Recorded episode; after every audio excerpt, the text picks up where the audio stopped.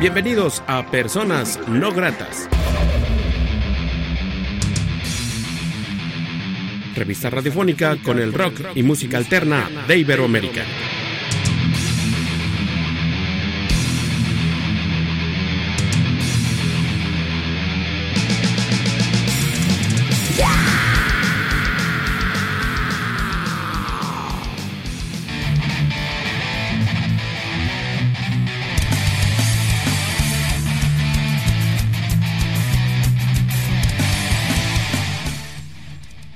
La entrevista.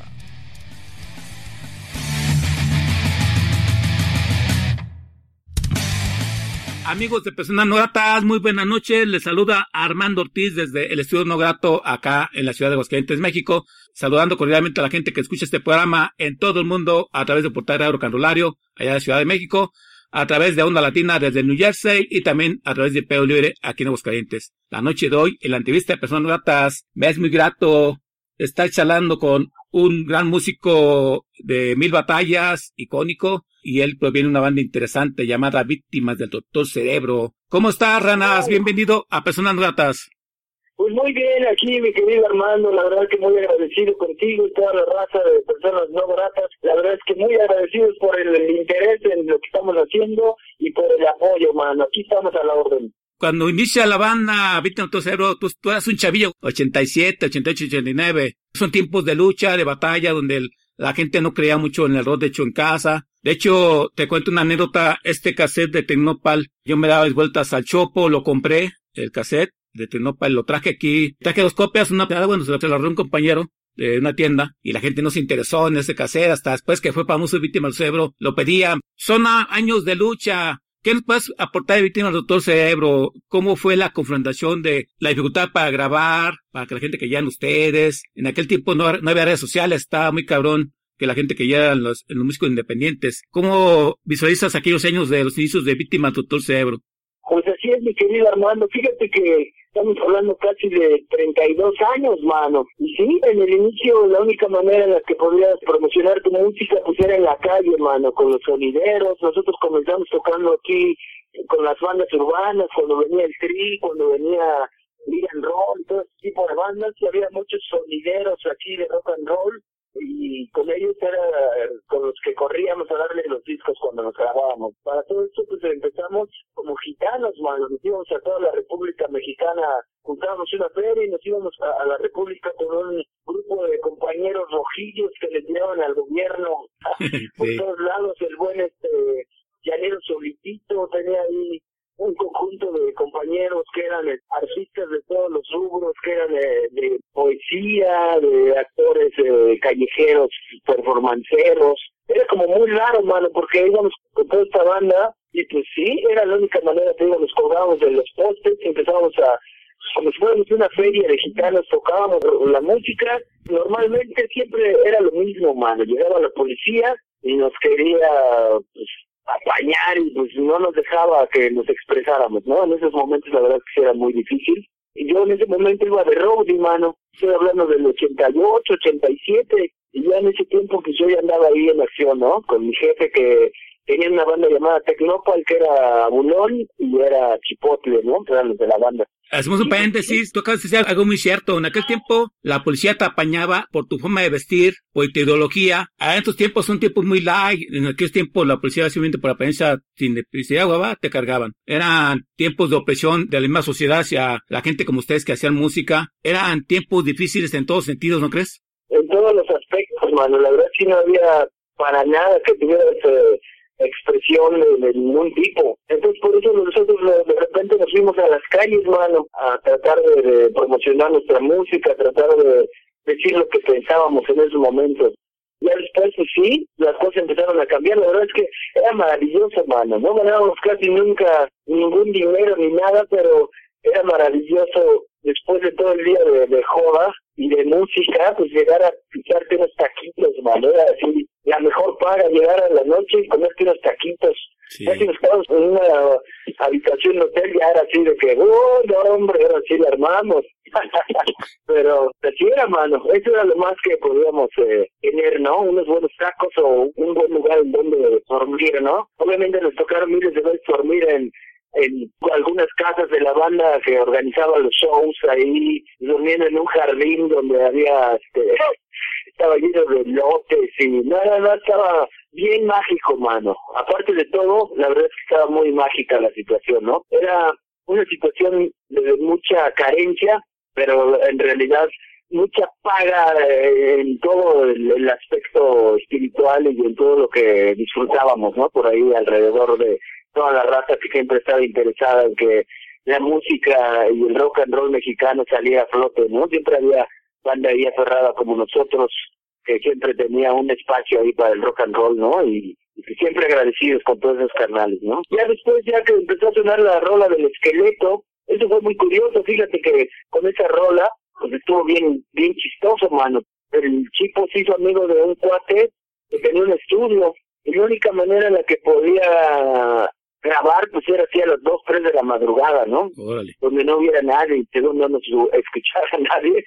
Entonces cada que, esa vez me acuerdo que tuvieron así, no, pues que tenemos tres horas para que graben así todo el disco casi. Fue así de, pues bueno, pues va, como va. Y ya pasamos a escondidillas ahí casi de pecho tierras, mano, para ir a, hacer el disco, ¿no? El disco se hizo de esa manera en el Tecnopal, fíjate.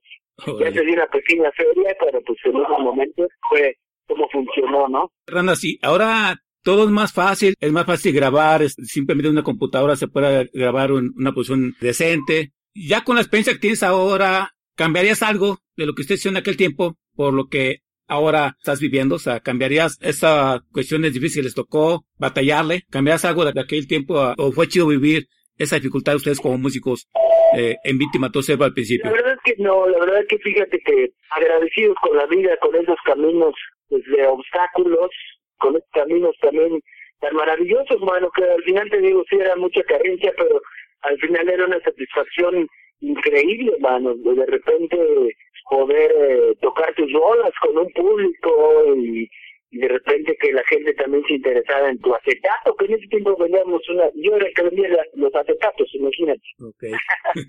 Entonces, este, pues había que pasar el bote y había que vender acetatos y pues era el indicado y a conectar los amplificadores y toda esa cosa, ¿no? Entonces, en realidad no, creo que ha sido maravilloso todo esto, ha sido una gran lección de vida también. Y creo que por eso también es que tenemos los pies muy en la tierra.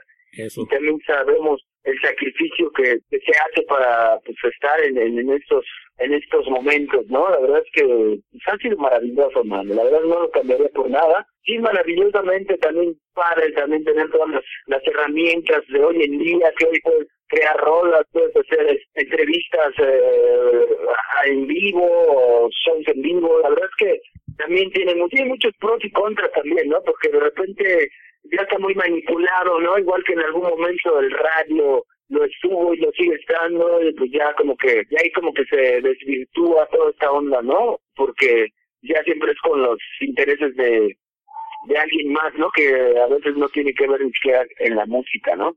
Absolutamente, los vicios nunca se han quitado. Oye, Randa, si del primer disco, ¿cuál es tu canción favorita de la posición Tecnopal? ¿Hay una canción que tengas una anécdota o que te guste o ¿Crees que esta canción puede ser un hit incluso eh, actualmente con la banda?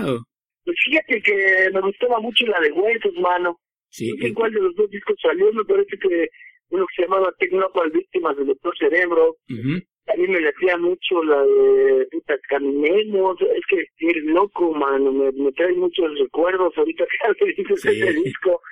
Creo que luego, luego se me viene la escena de lleno los discos, ¿no? Que la banda te pedía los acetatos que te pedían la del esqueleto y toda esa onda, ¿no?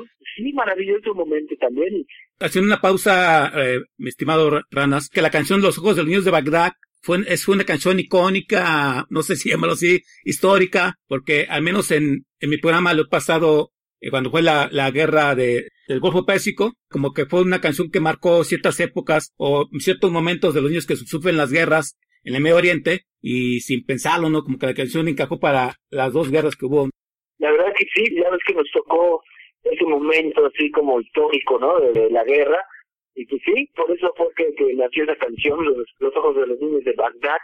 A mí me estaría padre que pongas esa, esa me parece también una muy buena rola. Igual para que la gente tenga un poquito ahí de, de la historia que, que, que ha pasado por aquí. Estaría muy padre, amigo. Ok, Renas, pues mejor tú presentas la canción. Renas de Víctimas del Doctor Cerebro y con ustedes es Los Ojos de los Niños de Bagdad, la primera banda llamada Tecnopal. Flash informativo. Una nueva oleada de misiles ha caído sobre Bagdad. Se temen miles de víctimas, la mayoría de ellos niños.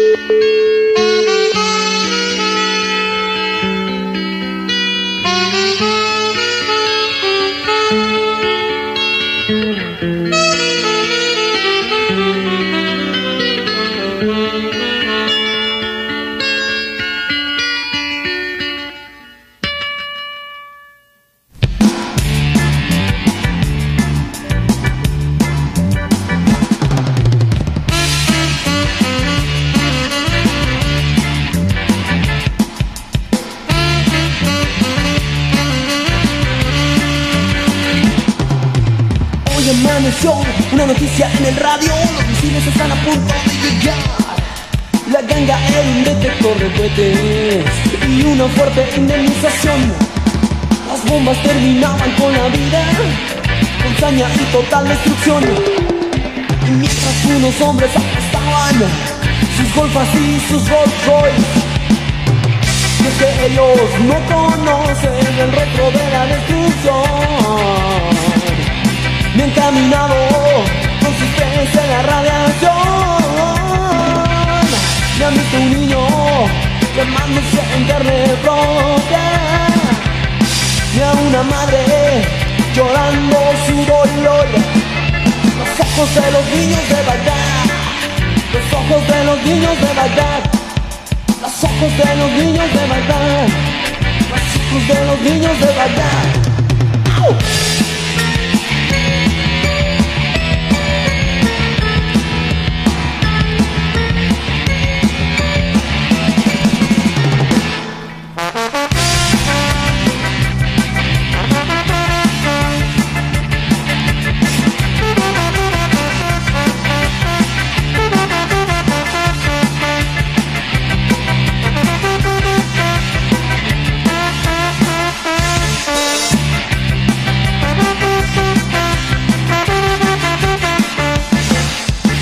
Ojos de los niños de Bagdad, ojos de los niños de Bagdad, los ojos de los niños de Bagdad, ojos de los niños de Bagdad. Hay miles de figuras en el desierto con armas de alta destrucción. Son niños convertidos en guerreros, dispuestos a matar por el Hussein. No saben que la muerte tiene un nuevo nombre, se llama petróleo que ellos no conocen el rostro de la destrucción.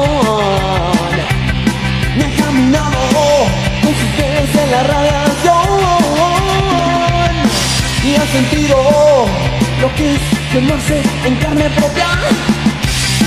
Y han visto un niño llorando su dolor. Los ojos de los niños de Bagdad, los ojos de los niños de. Los ojos de los niños de Bagdad. Los ojos de los niños.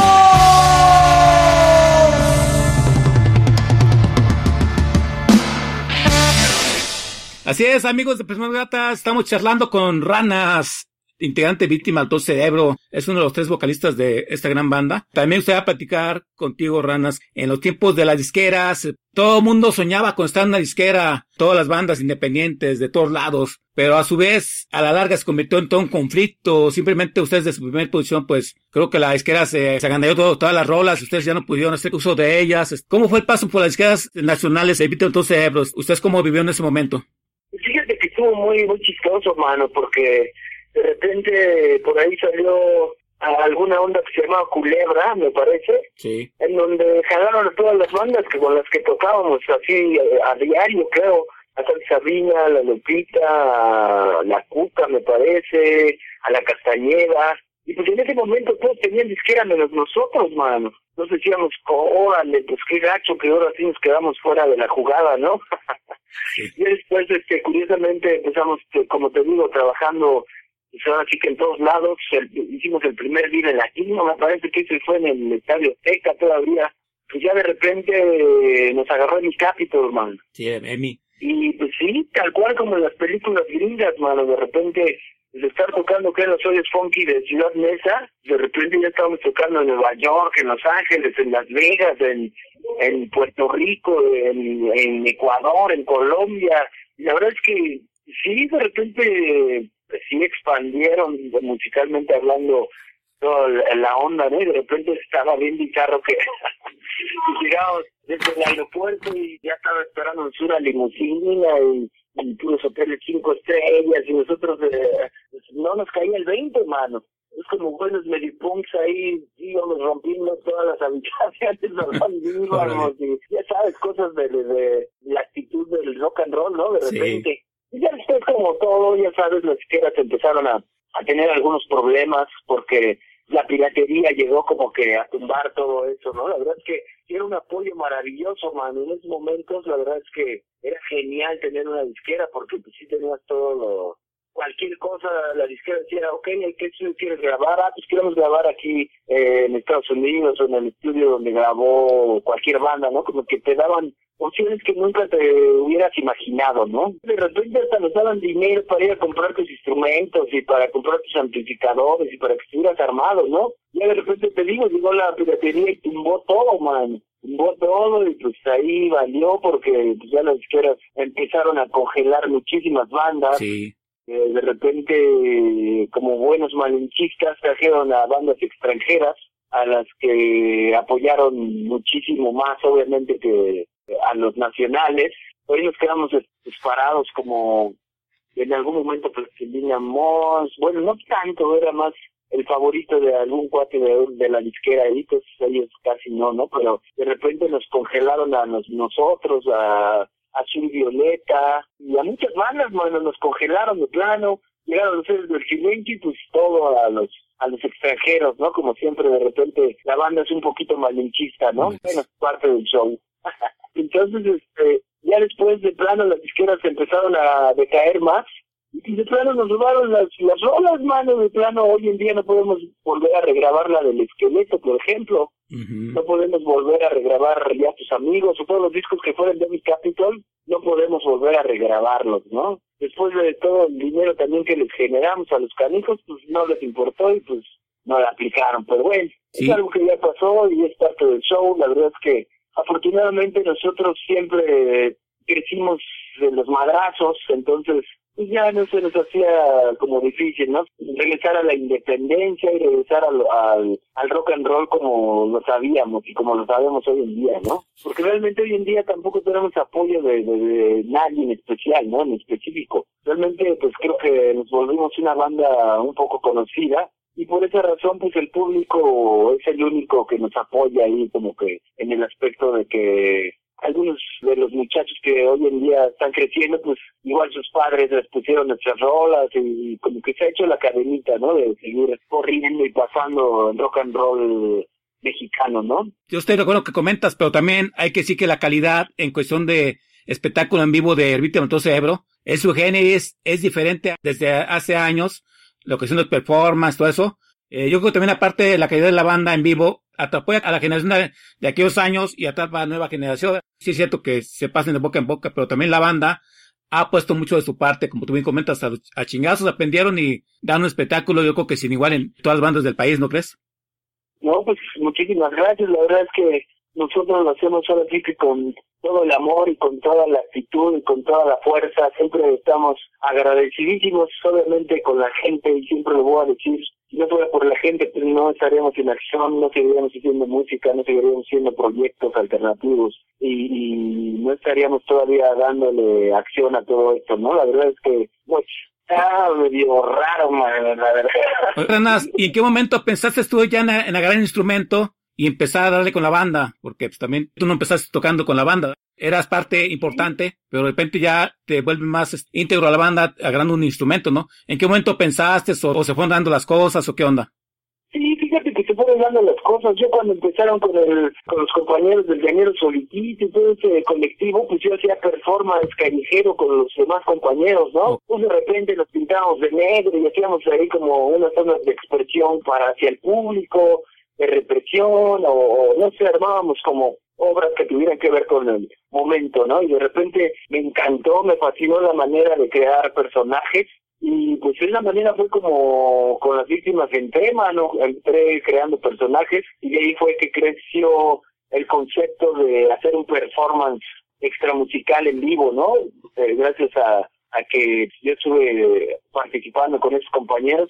Ya después con las víctimas me encantó la música y como tenía temas que hablaban como de, de esqueletos y de monstruos y de todo eso, como que me pareció fantástica la idea de meter un performance a, a, a los shows en vivo. Y ya después de ahí fue como empezamos a funcionar y empezamos a hacer un show ya más visual. Mm. Ya después con los años, te digo que entramos a Annie Capitol, hicimos los primeros discos. El primer disco fue eh, el de Víctimas del Doctor Cerebro y en el segundo disco que fue Brujerías, fue cuando empecé a participar porque me empezó a, la- a gustar eh, la onda de componer canciones y pues ahí en ese disco compuse la rola del Señor Viaje y desde ahí comenzó como que ahora sí que mi onda musicalmente hablando, ¿no? Pero realmente yo estaba súper enfocado más que musicalmente en, en lo visual, en lo teatral, ¿no? Sí. Por eso que ahora con las otras bandas como Jinetes Eléctricos, eso es completamente una banda super teatral, o los Golden Robots también tienen que ver mucha onda ahí del performance, ¿no? Que, que siempre me ha encantado. Y pues sí, con las víctimas te digo que ya de repente me, me- se dio la situación y pues ya empecé a tocar la guitarra y empecé a componer canciones y a cantar algunas y pues de ahí fue como que ya comenzó ahora ese pasaje musicalmente hablando, ¿no? Y bueno, Randa, si después como, como toda banda, yo recuerdo que las víctimas como que de repente tomaron como un receso, como agrupación, pues bueno, Beluña empezó a hacer su propuesta en sus de antes, después tú empezaste con tus propuestas creo que de 2009, 2010, no tengo muy bien la fecha, platicamos de esa etapa de tus proyectos así que alterno a víctimas del doctor cerebro, tus bandas. Pues sí, mano, fíjate que la primera banda que tuve fue Atomic Beat. Fue una banda que era metalera, así era onda Ministry, onda Sepultura. Esa fue mi primera banda, mano, con la que estuve incursionando ahí, eh, alternativa, y con esa banda me fui de gira a Europa. Órale. La verdad es que me fue bastante bien con esa bandita, Atomic Beat. Eh, afuera, ¿no? En, lo- en las afueras me fue eh, impresionante. En, en, en Europa te digo que me fue genial. Y ya llegué aquí a México pues me topé con pared, mano, porque de repente llegué a, a llevar mi material a las radiodifusoras de en esos momentos, que eran las más fuertes o las que según me apoyaban. Era reactor. Y pues de plano me dijeron, no, mano, ¿qué crees que ahorita no estamos tocando ese estilo de música? Qué Ahorita estábamos tocando música independiente. Y también cada que iba a tocar, pues era como que, no, sí, este, ranas, ven, pero pues no vamos a ni un quinto. Y ven, y sí, no hay nada. Y ya de plano me, me, me cansé, mano, de, de estar pagando por tocar, ¿no? Ya después eh, congelé a esa banda y me enfoqué en otra banda llamada Los Pop Killers. Ese fue el segundo proyecto. Este proyecto nunca dio la luz, mano. Nunca salió, nunca nunca tuve ni un solo show con ella, pero hice bastantes rolas y de esas rolas retomé dos rolas, ¿no? Para una banda llamada Jinetes Eléctricos. Ok. Para todo esto, a ver si no hago tantas bolas eh, en este aspecto, como había comentado, me encantó siempre crear personajes, crear conceptos. Entonces, eh, cuando estaba con las víctimas del Doctor Cerebro, creando máscaras y creando vestuarios y creando todo este tipo de, de cosas para los shows, de repente se me ocurrían eh, personajes que no tenían mucho que ver con las víctimas, porque las víctimas son como una onda más de horror, más de monstruos, más de todo ese estilo de, criaturas, ¿no? De repente yo tenía mucha inquietud en, los en los alienígenas, en los viajes en el tiempo y todo eso, y tenía muchos personajes, ¿no? Que había dibujado en algún momento por ahí, pero que nunca saqué porque digo que no tenían que ver con el concepto de las víctimas. Entonces me pareció interesante empezar a hacer un cómic, cómic que era relacionado con viajeros en el, del tiempo, pero también eh, medio alienígenas. Y en ese momento pues fueron los jinetes eléctricos, los personajes, ¿no? Los personajes ahí como principales eran los jinetes eléctricos, Drellin, Kudrak, que son los nombres de los personajes. Y pues ellos eran viajeros en el tiempo, ¿no? De repente viajaron a los 70, se vieron a James Brown, decía James Brown siempre que el idioma universal era la música, ¿no? Entonces estos personajes eh, se interesaban mucho porque eran como ondas chamanes espirituales, pero alienígenas. Está medio, es de ciencia ficción el, el, el cómic, ¿no? Entonces, de repente tuvieron un encuentro con el ejército dorado, era los Golden Robots, ¿no? Entonces, como que ya después de muchos años encontré el cómic que dibujé por ahí con ya sabes aventuras de que viajaban en el tiempo y obviamente en mi cómic pues iban a conocer a, los Doors, iban a conocer a James Brown, iban a ver a Iggy Pop, ¿no? Esos tipos de shows, ¿no? De hecho, creo que está el cómic dibujado ahí con todas esas, esas personalidades, ¿no? Entonces, de repente me pareció súper fabuloso eh, retomar la idea de esos personajes y crear una banda, ¿no? De hecho, por eso esa banda como que sí tiene una onda electrística más eh, más clavada, ¿no? De repente también iba a nacer mi primer nene, entonces como que era importante decir cosas más importantes en la música, ¿no? Entonces eh, de repente me traté a hacer las letras de, esa banda de jinetes eléctricos, que se me hace muy curioso que ahora como que está de moda como que ser vegetarianos y todo ese tipo de, de situaciones, entonces eso yo ya lo estaba como que planteando en este proyecto, ¿no? Hay una frase que siempre me recuerda porque tiene que ver mucho hoy en día también. Esa banda es desde el 2010 que nació Los Jinetes Eléctricos y decía, oí voces en mis sueños, el mundo se disuelve más, todos saben qué pasa, pero nadie quiere reaccionar, ¿no? Ese es un pequeño párrafo de todas las letras que están en ese disco llamado Viaje al Sol de los Jinetes Eléctricos, ¿no? después con los Golden Robots, también con los jinetes, me empecé a incursionar en las zonas electrónicas, ya que había experimentado con el rock and roll, pero no con la música electrónica, ¿no? Entonces me pareció interesante introducirme más a, a ese estilo musical y pues me pareció padre experimentar y pues fue como salió eso. Ya después, con los Golden Robots, pues ya fue una una fusión ya más clara de, sonidos electrónicos y sonidos más de rock and roll, ¿no? Porque jinetes eléctricos es más medio funky ese estilo de, música, ¿no? Ya con Golden Robots es más rock and roll electrónico, así tal cual, ¿no? Todo un bagaje, una historia interesante, independiente, subterránea, lo que estás platicando, Ranas. Y bueno, creo que eso da más valía con tu historia de, dentro de la escena de Rocho en México, que no ha sido tan fácil como muchos pensarían has propuesto cosas interesantes, quizás no todos estén enterados, pero creo que eso también te ha forjado lo que eres actualmente y yo creo que eso es lo chido, ¿no? Que nos platiques esa parte de ranas, de batallarle, de poner, de ser independiente. Eh, gracias por comentarnos eso, ranas. ¿Te parece que echamos una rola de esa etapa, si te parece? Claro que sí. ¿Te parece que echamos una rola de jinetes eléctricos llamada Dragón? De los jinetes eléctricos, a ver qué les parece. Yo soy Ranas de Saludos.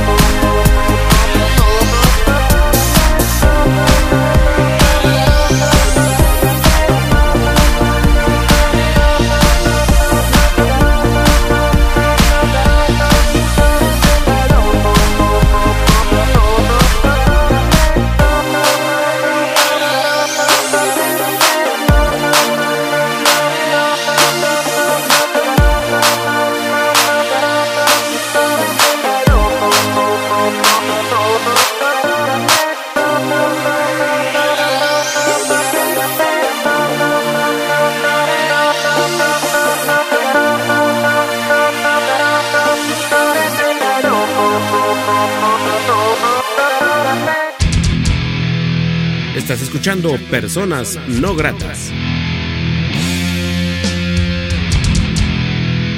Así es, amigo Personas No Gratas. Estamos charlando con Ranas. Él es integrante de las víctimas de Tol Cerebro, es una banda por todos conocida. Están presentando muy posiblemente esta gran producción. Agradezco a Paco Castorella haberme conectado con Ranas de esta producción que, que festeja los 31 de la banda. Es un disco de cuatro EPs. Platícanos, Ranas, tú eres así la punta de lanza en estos cuatro EPs. ¿Qué tiene la víctima de tu cerebro ideado para esta producción? Pues fíjate que pensamos en toda la banda que está ahorita con todo esto de la contingencia. Ajá. Nos pareció interesante recopilar algunas rolas que habíamos grabado por mucho tiempo, por alguno, no sé, estoy hablando como de 20 años quizás. Obviamente no estamos metiendo rolas de Any Capitol, pero estamos metiendo muchísimas rolas que hemos estado grabando. Y este disco aparte también nos pareció interesante porque en esta banda Víctimas del Doctor Cerebro Show habemos tres cantantes, está por ahí el Agulón de cantante, está Chipotles y está su servidor también, entonces cada que nos juntamos para grabar algún disco, pues eh, haz de cuenta que cada uno de nosotros los vocalistas llevamos canciones entonces, casi mi participación en cada disco, pues es como meter tres rolas o cuatro rolas o por ahí, ¿no? Depende, ahora sí que las que tengan que ver con este concepto, como te digo, de repente hay muchísimo material, pero de repente sí es necesario que tenga que ver con el concepto de cada banda, ¿no? Entonces, eh, esto es una compilación de, de algunas rolas que he grabado con las víctimas del Doctor Cerebro, y pues que son composiciones totalmente mías y que pues ahora sí que las aporté para el, el, proyecto, ¿no? Porque tenían que ver muchísimo por el estilo de música ahí como prendidón, ¿no? La pues se llama Ahí vienen las brujas, ¿verdad? Sí, así se va a llamar, ahí vienen las brujas y pues este ahorita estamos comenzando con esto de la promoción para que la gente se entere y pues sepa como que un poquito de de la personalidad de cada uno de nosotros, ¿no? De repente sí mi personalidad sí es como más rocker y más este más medio salvaje por ahí, pero como que esa es tal cual mi personalidad, ¿no? Ya ahora con lo que viene con Aulón y con Chico, pues también ahí van a estar escuchando, ahora sí que el estilo de cada uno de, nosotros, ¿no? Por ahí en estos EPs que se van a llamar Ahí vienen las brujas, así es mi querido. Oye, Rana, si en el momento creativo, ustedes son pues diferentes en su manera de ser, son familia, pero el momento creativo de las víctimas, todo cerebro, no llega el momento que rozan, que chocan, se encabronan, no les parece la idea de uno del otro, o todo fluye, o de repente pues se dejan de hablar un rato, o se salen un carto a crear cotorreo porque luego no se soportan, o porque así es una banda, así es, no es una familia, de repente pues no siempre se concuerda, ¿no? O con ustedes sí, todo fluye chido. Totalmente de acuerdo, mano. De repente yo creo que, pues, gracias a que somos familia, no nos hemos mandado okay. a la fregada por ahí, mano. De plano, porque pues sí, obviamente siempre tienes tus roces, ¿no? Y estar de gira por meses y estar viajando y puta, es como que sí, de repente sí es pesado, de repente es muy pesado, de repente sí se pone, puta, esta última gira fuimos con el Tri y no paramos así, no sé, como por dos meses y sí fue, y al final sí dijimos, no, ya, cada quien vaya a su casa no lo quiero ver, en un mes me cae casi. okay. sí. Pero, pues, como somos hermanos, ya al final es como cuando eras más joven y que, oye, tú, ¿por qué agarraste mi camisa? Y pues ya sabes, te inventabas la, la mamá o, Sí. te, o te decías de, de- de- te decías cualquier cosa y pues ya a las dos horas ya estabas, oye, ¿y escuchaste el disco de no sé quién? Oye, ¿y ya viste el no sé quién? Y pues ya, se acababa todo eso, mano. Como tenemos mucho en común, tenemos eh, gustos también similares, pues de repente, como que eso también nos ayuda a llevarlo a la más relajado, ¿sabes? Y platícanos, la gente dónde podrá escuchar esta producción, eh, no sé si tengan ya mercancía a la venta. Bueno, ahorita no podemos hablar de toquines, ¿verdad? Porque es por lo que estamos viviendo, pero el plan comercial, ¿cuál es? ¿Se va a presentar nada más digitalmente? ¿Habrá discos en físico? ¿O qué han platicado ustedes? Pues fíjate que te digo que ahorita se nos hizo interesante subirlo a las plataformas. Ahora lo pueden conseguir en todas las plataformas, me parece en Spotify, eh, en todas las plataformas digitales ya está por ahí en acción el, el EP, ¿no? Físicamente todavía no, no, no hemos planteado como que pues, ese plan, ¿no? Ahorita como que nos pareció interesante lanzar esos acoplados de, de manera esporádica por ahí Ok.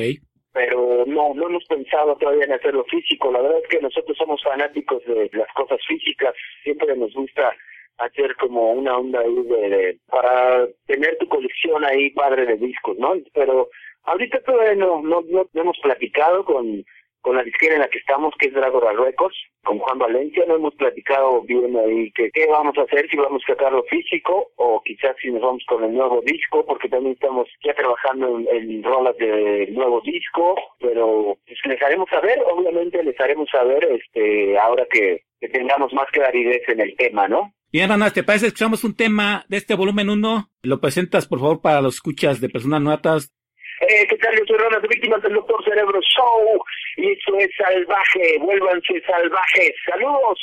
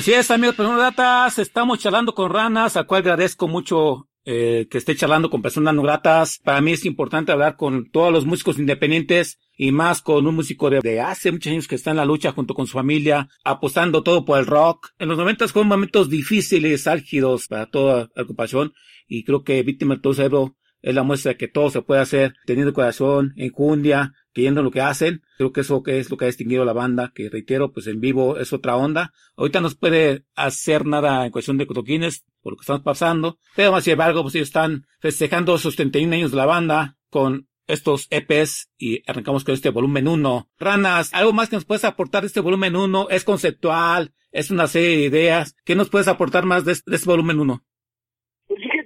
Realmente fue una recopilación, como te digo, de, de algunos discos que hemos grabado por ahí. Hay nuevas que no pudieron entrar, como Se dan unos lados B más o menos, ¿no? Exactamente, hermano. La verdad es que sí son lados B de, de algunos discos que hemos eh, grabado por ahí. Eh, nos pareció interesante también eh, meter rolas que nunca tuvieron su su apoyo, que nunca tuvieron eh, algún video o al- que nunca fueron sencillos y pues nos pareció interesante utilizarlas ahí, algunas rolas que no tuvieron su momento, pues eh, a mostrársela a la raza que le gusta lo que hacemos, la verdad es que fabuloso y agradecido como siempre con toda la raza que si no fuera por ellos no seguiríamos aquí en acción, ¿no? Y Exactamente. pues sí, como decía aquí el compañero, la verdad es que creo que somos capaces de hacer cualquier cosa, amigos que están en casa.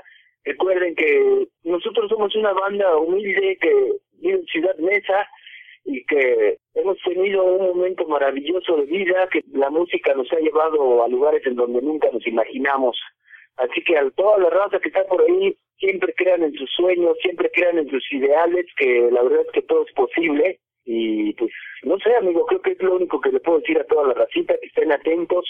Eh, las redes sociales, yo estoy como Ranas Flores en el Facebook, en el Twitter, y también estoy eh, como Golden Robots Rock en todas las plataformas, en todas las redes sociales más bien, y también estamos como Jinetes Eléctricos Oficial, y también estamos como las víctimas del Doctor Cerebro Oficial, y ahí están todas las ligas de, todas las redes sociales para toda la raza que se interesa en lo que estamos haciendo y que esté atento para que sepan todo lo que viene también, ¿no? Estamos muy agradecidos con ellos y pues también queremos verlos ya, mano, queremos más bien un show vivo otra vez para estar conviviendo con ellos, para estar pues, arriba de ellos, que, que le comentaba a un amigo, la otra vez me, me, me topé con unos camaradas que fueron a algún show de nosotros y llegaron y me dijeron, oye, pinche ranas, este, cuando te aventaste nos pusiste un madrazazo y no sé qué, yo dije, uy, ya me van a, venir a golpear o qué.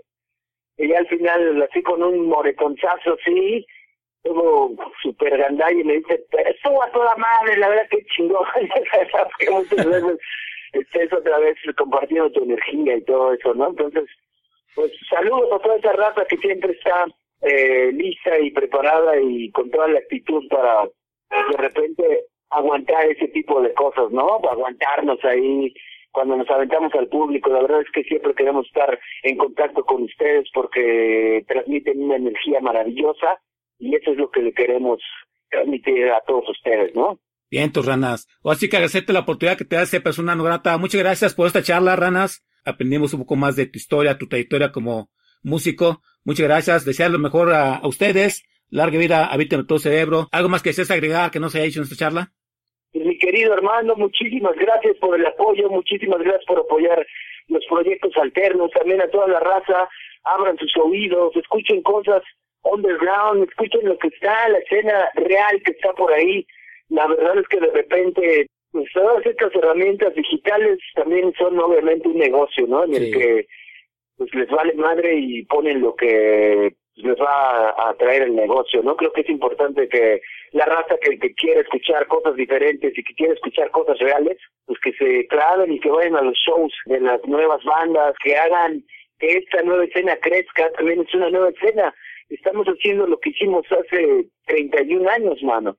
Yo, en lo personal, con mis bandas alternas que son Jinetes y Golden Robots, eso es lo que estoy haciendo, mano. De repente estar picando piedra para una nueva escena y realmente no tenemos el apoyo de nadie en absoluto más que del público. Y de repente creo que es importante que el público se arme de valor y que se vayan a los shows en vivo, que no vean los shows en su celular, que se vayan a los shows, que vayan a, a donde está realmente pues, la experiencia, ¿no? Entonces creo que eso sería lo que les querría decir a toda la raza, ¿no? La mejor manera de apoyar una banda independiente es ir a los, a los shows en vivos, con paso mercancía. Reitero mi agradecimiento para Paco Casurela, y mi buen Ranas, muchas gracias, bendiciones, carnal, y despedimos esta charla con otro tema, por favor. Y muchas gracias por estar en Personas No Gratas. Lo mejor, amigos, les deseo lo mejor siempre. Saludos cordiales, yo soy Ranas de Víctimas del Doctor Cerebro Show, Golden Robots y Jinetes Eléctricos. Saludos, amigos. ¿Qué te parece si nos vamos con... ¿Qué tal? Yo soy Ranas de Víctimas del Doctor Cerebro Show y esto se llama Halloween.